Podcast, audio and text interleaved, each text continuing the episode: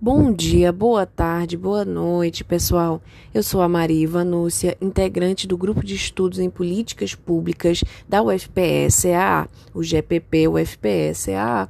Pertencemos, pessoal, ao Observatório de Políticas Públicas do Campus Agreste da Universidade Federal de Pernambuco e estamos iniciando uma série de podcasts com entrevistas e diversos convidados a respeito de políticas públicas, né, a perspectiva da gestão e a importância da política pública para a sociedade. Estaremos começando nossas entrevistas a partir do dia 19 de julho. Aguardamos todos lá.